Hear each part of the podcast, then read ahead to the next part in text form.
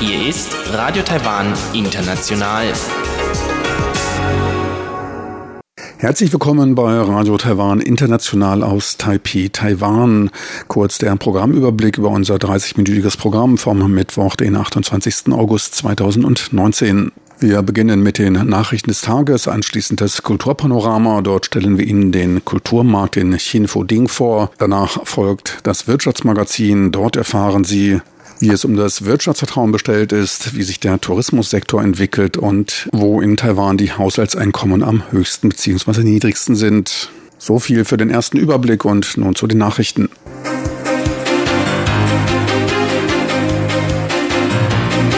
Hier ist Radio Taiwan International mit den Tagesnachrichten vom Mittwoch, den 28. August 2019.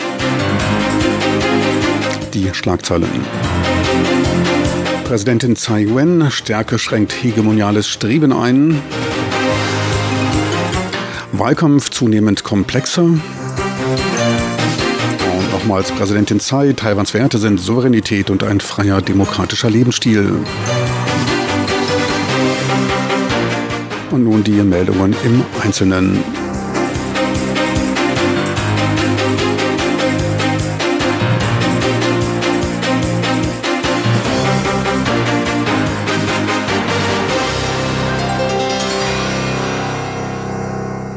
Präsidentin Tsai Ing-wen teilte auf Einladung in einer Videoaufzeichnung für den 101. Nationalkongress der American Legion, eines Veteranenverbandes mit, dass Taiwan in ihrer Amtsperiode niemals Druck nachgeben werde. Taiwan könne diese Herausforderung allerdings nicht alleine bewältigen und benötige Unterstützung von Ländern mit gemeinsamen globalen Konzepten.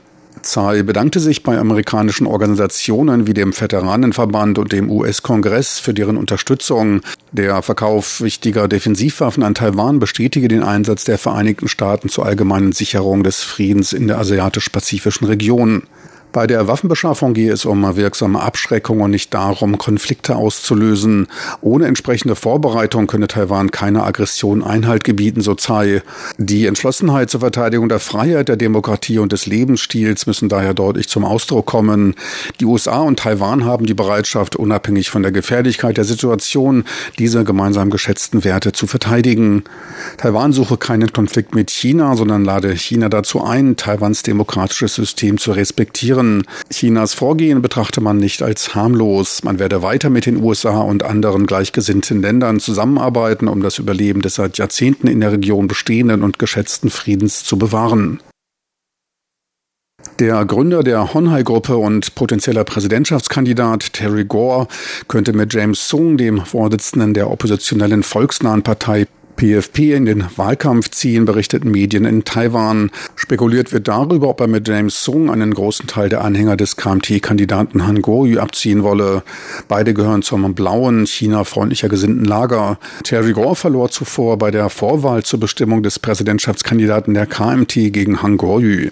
Terry Gore schließe keinerlei Kooperation mit jeder Partei oder einem Einzelnen aus, teilte Gore-Assistentin Tsai Ching-yu mit. Kontakt mit James Sung habe man aber noch nicht aufgenommen genommen. Zudem kalkuliere man damit, dass wegen der von Taipeis Bürgermeister Kerban Zhe gegründeten Taiwan-Volkspartei TPP der Anteil der Parlamentssitze des grünen und blauen Lagers nicht mehr als die Hälfte ausmachen könnte. Kerwin Zhe schloss nach Rückfrage ebenfalls eine Kooperation mit James Sung nicht aus. Ihm gehe es darum, im Falle einer gemeinsamen Kabinettsbildung die Dinge richtig zu tun. Gebraucht werden weniger Politik, mehr Ökonomie und Berücksichtigung der Lebensverhältnisse der Bürger. Die Bewahrung der Werte Taiwans stehe in der grundlegenden Verantwortung eines Präsidenten, werde von ihr jeden Tag praktiziert, teilte Präsidentin Tsai Ing-wen am heutigen Mittwoch mit. Sie nahm damit Stellung zur Aufforderung des Taipeier Bürgermeisters Ke Wan-je, der Öffentlichkeit die Werte der Taiwaner zu benennen. Ke könnte möglicher Gegner im Präsidentschaftswahlkampf werden. Dazu Präsidentin Tsai. Der Kern der Werte Taiwans sind Souveränität, Sicherheit und auch unsere demokratische und freie Lebensweise, welche beibehalten werden muss. Dieses ist die grundsätzliche Verantwortung eines Präsidenten. Dies ist, was ich bei den täglichen Anliegen umsetze. Medienvertreter sprachen mögliche Verschiebungen innerhalb der DPP an. Im nächsten Jahr könnte der sich für die Unabhängigkeit einsetzende Flügel in der Partei die Mehrheit übernehmen und der gegenwärtige Parteivorsitzende Zhou Jong-tai zugunsten des früheren Premiers Lai Ching-de zurücktreten. Präsidentin Tsai sagte dazu, zuversichtlich hinsichtlich der Wahlen im nächsten Jahr zu sein. Man werde mit der Parteizentrale und allen weiteren gestaltenden Gruppen eng zusammenarbeiten, um das beste Ergebnis zu erzielen. Zur Frage des möglichen Kontrahenten Terry Gore, dem Gründer der Honhai-Gruppe, bei den Wahlen 2020 sagte sie, dass die Situation sich noch in der Entwicklung befände, man dies weiter beobachte. Am wichtigsten sei es, die besten Ergebnisse vorzuweisen, eine Zukunftsvision zu entwickeln und mit dem besten Wahlkampfteam in den Kampf zu ziehen. Taiwan ziehe durch aus China zurückkehrende Unternehmen Vorteile aus dem Handelskrieg zwischen den USA und China, berichtete der an der Academia Sinica forschende Gelehrte Wu Jianhui. Südkoreas Handelsüberschuss mit den USA und China verkleinere sich hingegen. Wu machte seine Aussagen bei einem Vortrag zu den Auswirkungen des Handelskrieges auf Taiwan und Südkorea am Wilson Center in Washington, D.C. Taiwans Regierung sollte sich um die Ansiedelung fortschrittlicher, lohnsteigernder Industrien bemühen. Auf niedrige Arbeitskosten angewiesene Industrien könnten sich in Südostasien ansiedeln und gleichzeitig die von Taiwan betriebene neue Südwärtspolitik unterstützen. Dies sei bei der Schuh- und Textilindustrie schon vorher bereits der Fall gewesen. Taiwans Halbleiterindustrie und auch einige IC-Industrien profitieren von den Exportkontrollen der USA gegenüber dem chinesischen Unternehmen Huawei. Taiwans Computerindustrie sieht er stärker von den Strafzöllen betroffen. Ihnen steht es offen, die gebotenen Möglichkeiten in Taiwan zu nutzen und das Arbeitskräfteproblem durch Automatisierung zu lösen oder die Produktion nach Südostasien zu verlagern, falls ein geringes Lohnniveau gesucht werde. Taiwans beruflicher Nachwuchs schneidet erfolgreich beim internationalen Kompetenzwettbewerb für berufliches Können in Russland ab.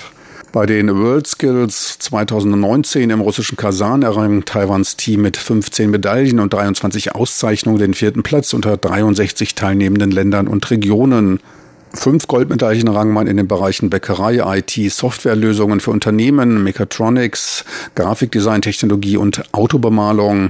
Silber gab es in den Kategorien Elektroinstallation, Modetechnologie, Webtechnologie, Karosseriereparatur und Automobiltechnik, in den Bereichen Elektronik, Produktionsteamanforderungen, Kunststofffärbung, Polymechanik und Automatisierung, Feingebäck und Pralinen errang man insgesamt fünf Bronzemedaillen. Wie das Ministerium für Arbeit mitteilte, konnte man damit sein Ergebnis von 2017 übertreffen. Laut den neuen im Juni zur Förderung der Berufsausbildung unter Jugendlichen erlassenen Bestimmungen erhalten die Gewinner von Goldmedaillen eine Prämie von 1,2 Millionen Taiwan-Dollar, ca. 38.000 US-Dollar, Silbermedaillengewinner die Hälfte und Bronzemedaillengewinner ein Drittel der Prämie. Über 1350 Nachwuchskräfte nahmen an einem Wettbewerb teil, 58 davon kamen aus Taiwan. Taiwan Micron Memory, Tochtergesellschaft der US-Firma Micron Technology, bestätigte die Ausweitung seiner Produktionskapazitäten in Taiwan. Der Investitionsantrag in Höhe von 66 Milliarden Taiwan-Dollar, 2,2 Milliarden US-Dollar, wird zurzeit von der Investitionsüberprüfungskommission bearbeitet. Micron bestätigte in Taichung seine A3-Fabrik bis Ende des nächsten Jahres aufgebaut haben zu wollen. Über die endgültige Investitionshöhe wurden keinerlei Angaben gemacht. Spekuliert wird über die Errichtung einer weiteren Anlage zur Herstellung von DRAM Chips neuester Technologie. Damit könnten die Gesamtinvestitionen auf über 12 Milliarden US-Dollar steigen. Und nun zur Börse. Leicht höher um 47 Punkte oder 0,45 Prozent rangierte der Aktienindex TAIEX am heutigen Handelstag. Bei Börsenschluss stand er bei 10.434 Punkten. Die Umsätze waren mit 3,2 Milliarden US-Dollar relativ mäßig. Der US-Dollar notierte bei 31,38 Taiwan-Dollar, der Euro bei 34,82 Taiwan-Dollar.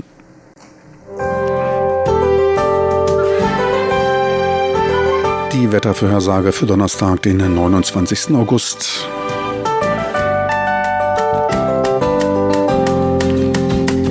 In der Nacht zum Donnerstag ist es im Norden klar, im Süden und Osten bewölkt und meist trocken bei mindestens 27 Grad Celsius.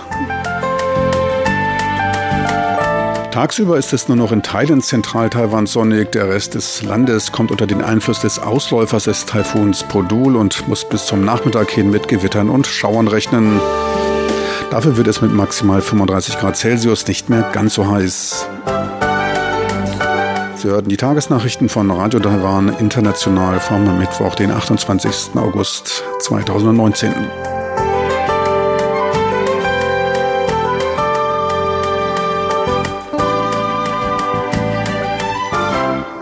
Wir kommen jetzt zum Kulturpanorama mit Karina Rother. Sie stellt Ihnen den Kulturmarkt von Ding vor. Kultur auf RTI. Der Stadtteil Wanhua liegt im südwestlichen Teil der Taipeier Innenstadt. Er ist der älteste Stadtteil der Stadt und beherbergt die aussterbende Textilindustrie Taipeis. Wanhua ist bekannt für seinen traditionellen Charme, zu finden zum Beispiel in den zahlreichen Teehäusern rund um den berühmten Longshan-Tempel.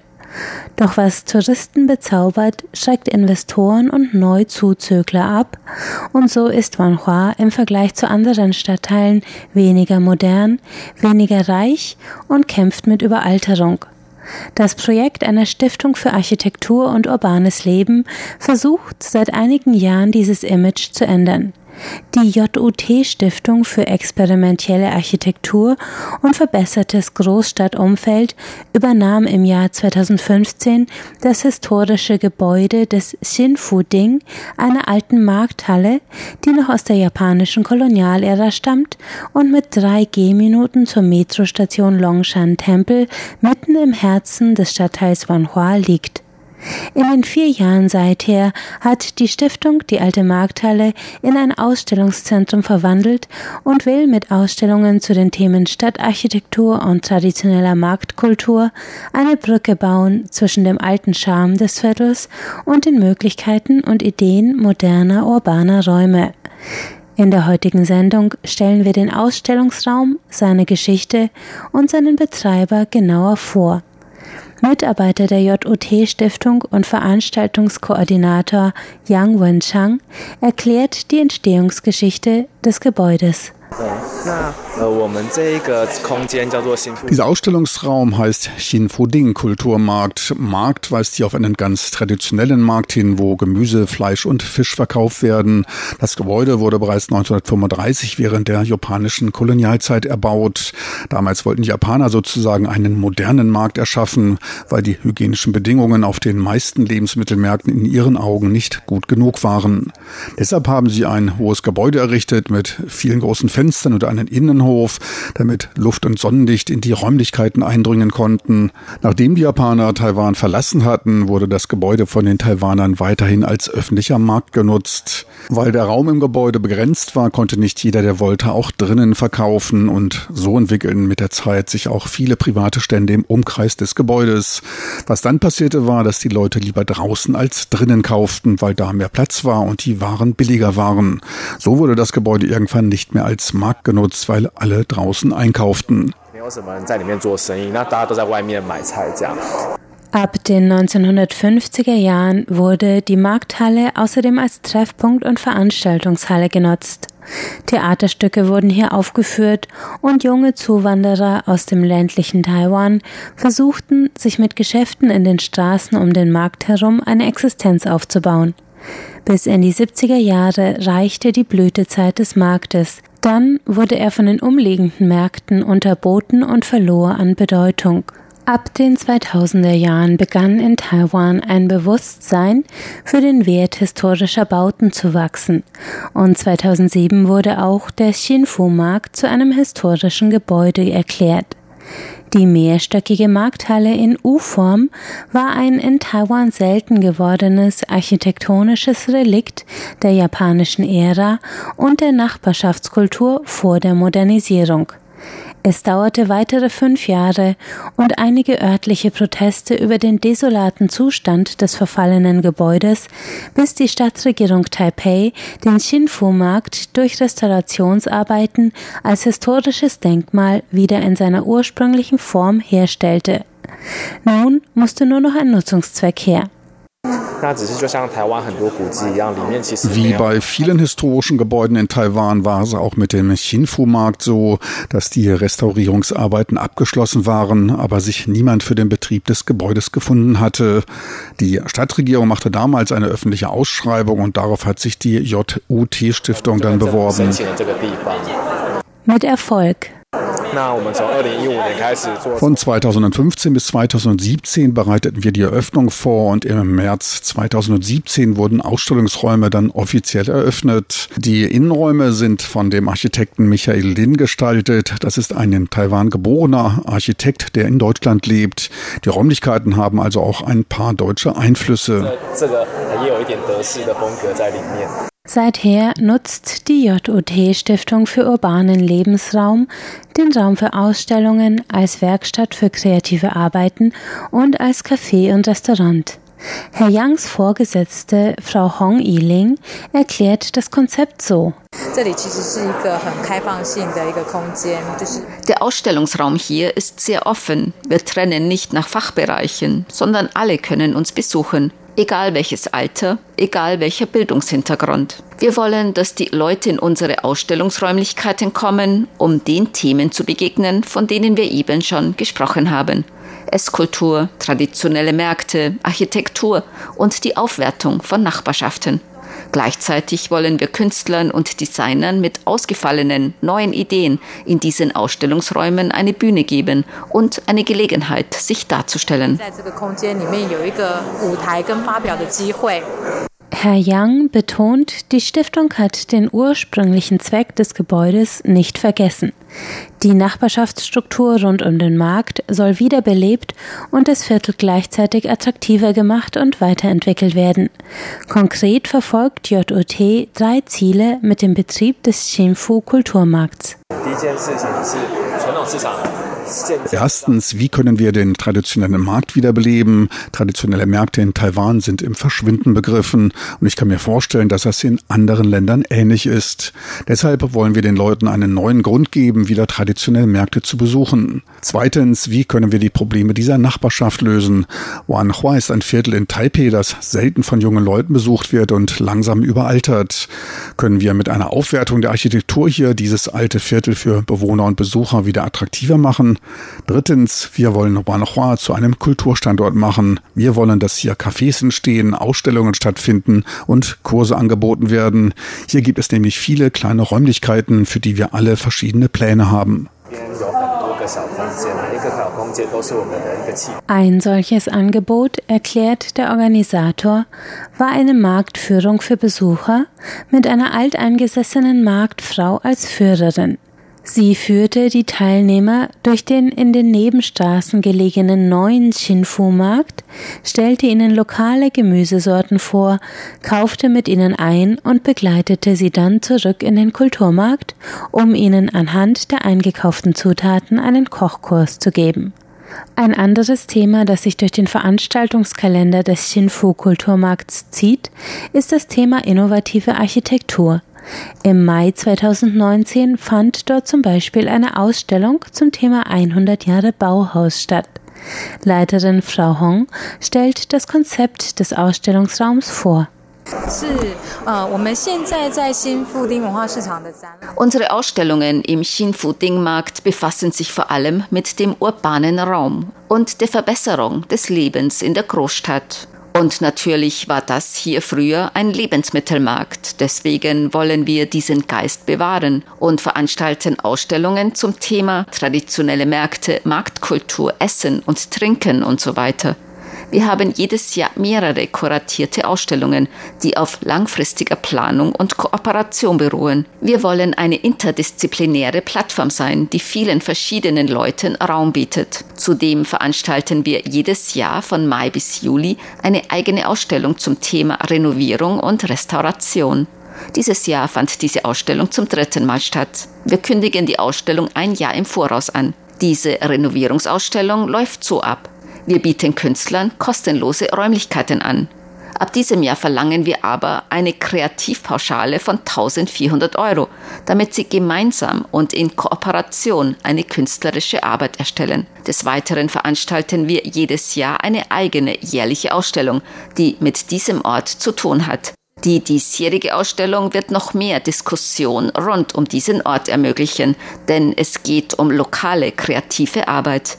Diese Ausstellung erfordert langfristige Vorbereitung in die die Nachbarschaft eingebunden wird, die dann in Kooperation diese Ausstellung kreiert. Das ist das Konzept für unsere jährliche Ausstellung.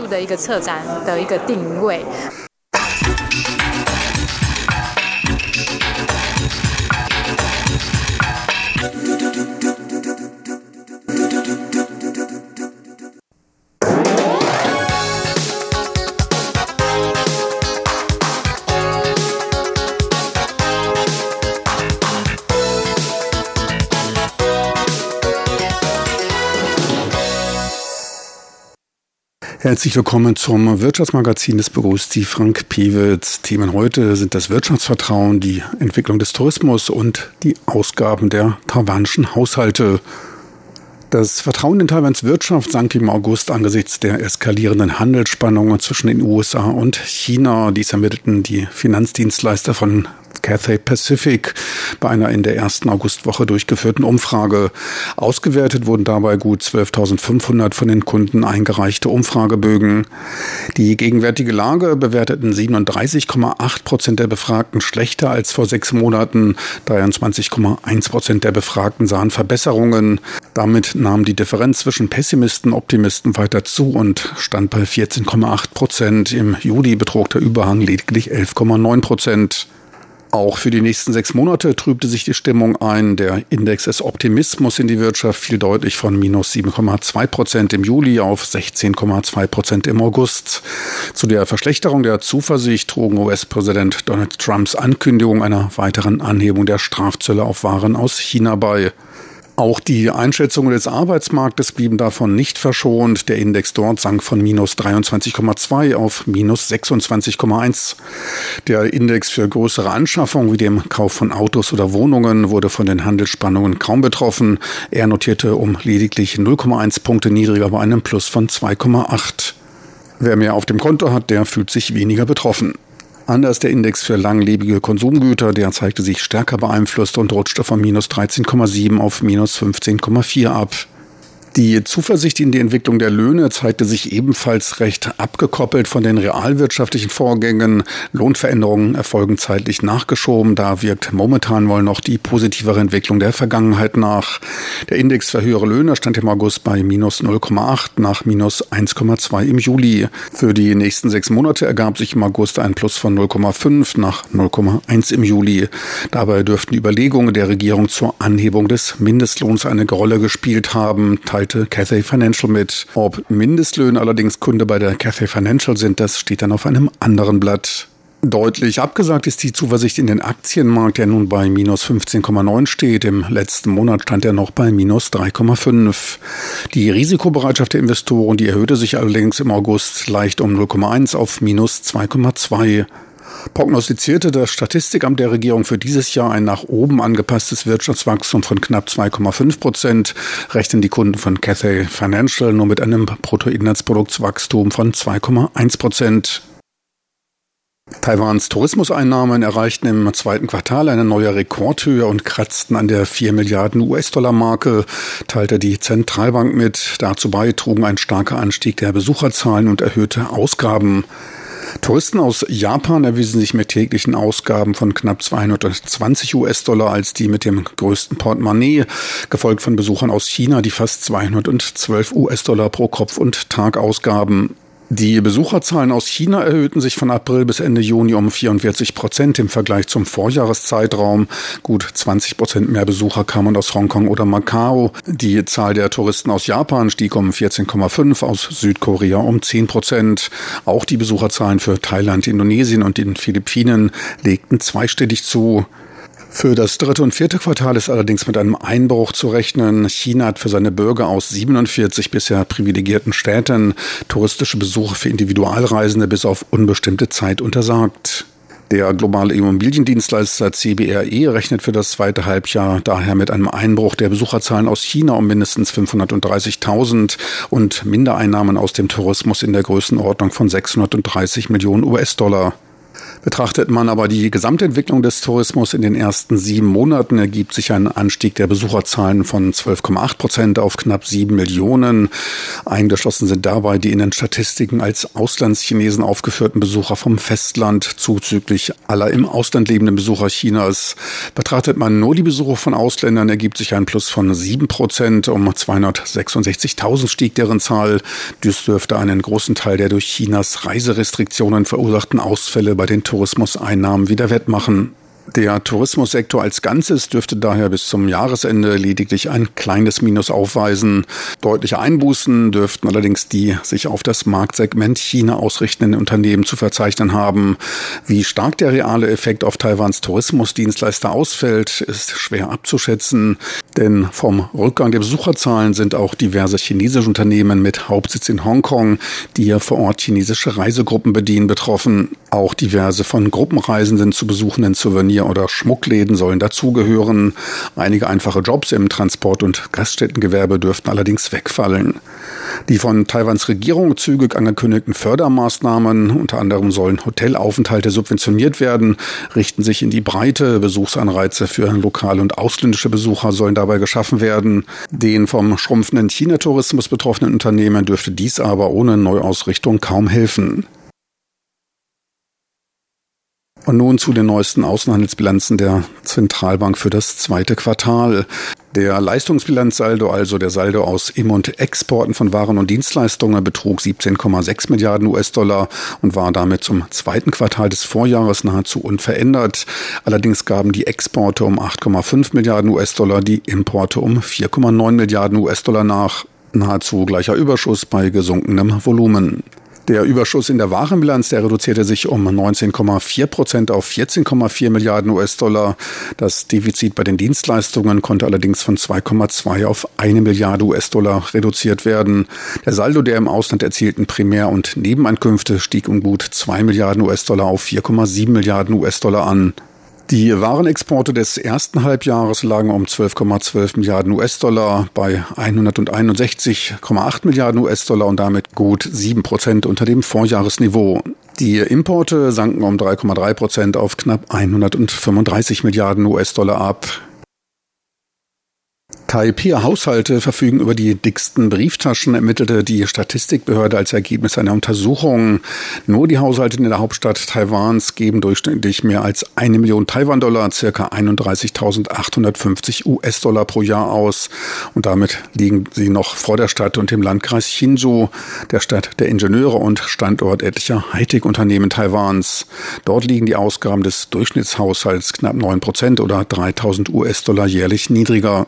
Im stärker industrialisierten Norden gibt es die besseren Verdienstmöglichkeiten. In Taoyuan liegen die Ausgaben bei 900.000 Taiwan-Dollar, in Taichung bei 865.000 Taiwan-Dollar und selbst im teils recht ländlich geprägten Neu-Taipei liegen die jährlichen Ausgaben der Haushalte mit 820.000 Taiwan-Dollar noch über denen der südtaiwanischen Hafenmetropole Kaohsiung.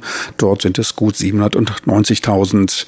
Schlusslicht der sechs größten Städte ist Tainan mit Ausgaben von circa 717.000 Taiwan Taiwan-Dollar jährlich etwa 20.000 US-Dollar. Ganz nebenbei, der Durchschnittshaushalt in Taiwan beherbergt knapp drei Personen.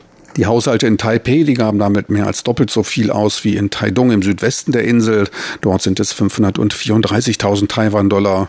Der Landesdurchschnitt lag 2018 bei 811.000 Taiwan-Dollar. Dabei sollen durchschnittlich noch 225.000 Taiwan-Dollar gespart worden sein, ein Anstieg von 8,5 Prozent. Die Ausgaben der Haushalte in Taipei, die lagen damit um ein Drittel über dem Landesdurchschnitt. Doch nicht vergessen, hier in Taiwan schwanken regional nicht nur die Einkommen, sondern auch die Preise. Diese zum Teil recht deutlich. Insbesondere das Wohnen ist in der Hauptstadt Taipei deutlich teurer als in den anderen Orten. Auf das Wohnen einschließlich Strom und Gas entfallen die größten Ausgaben. Durchschnittlich werden landesweit knapp ein Viertel dafür aufgewendet. 194.000 Taiwan-Dollar sind es. Dies sind monatlich etwa 460 Euro. In Taipei hingegen sind es 740 Euro monatlich. Damit mussten in der Hauptstadt für das Wohnen 60 Prozent mehr als im landesweiten Mittel aufgewendet werden. Was im Umkehrschluss bedeutet, dass die Hälfte der Taipeher Mehrausgaben für das Wohnen ausgegeben werden. In Tainan ist das Wohnen nur halb so teuer wie in Taipei.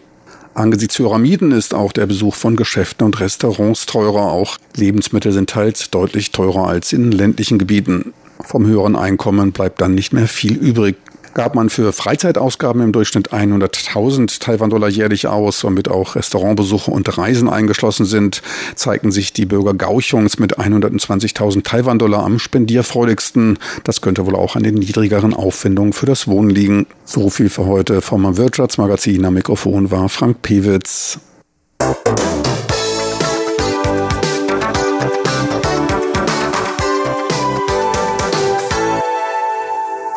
All lieben Zuhörer, besten Dank fürs Interesse. So viel für heute vom Mittwoch, den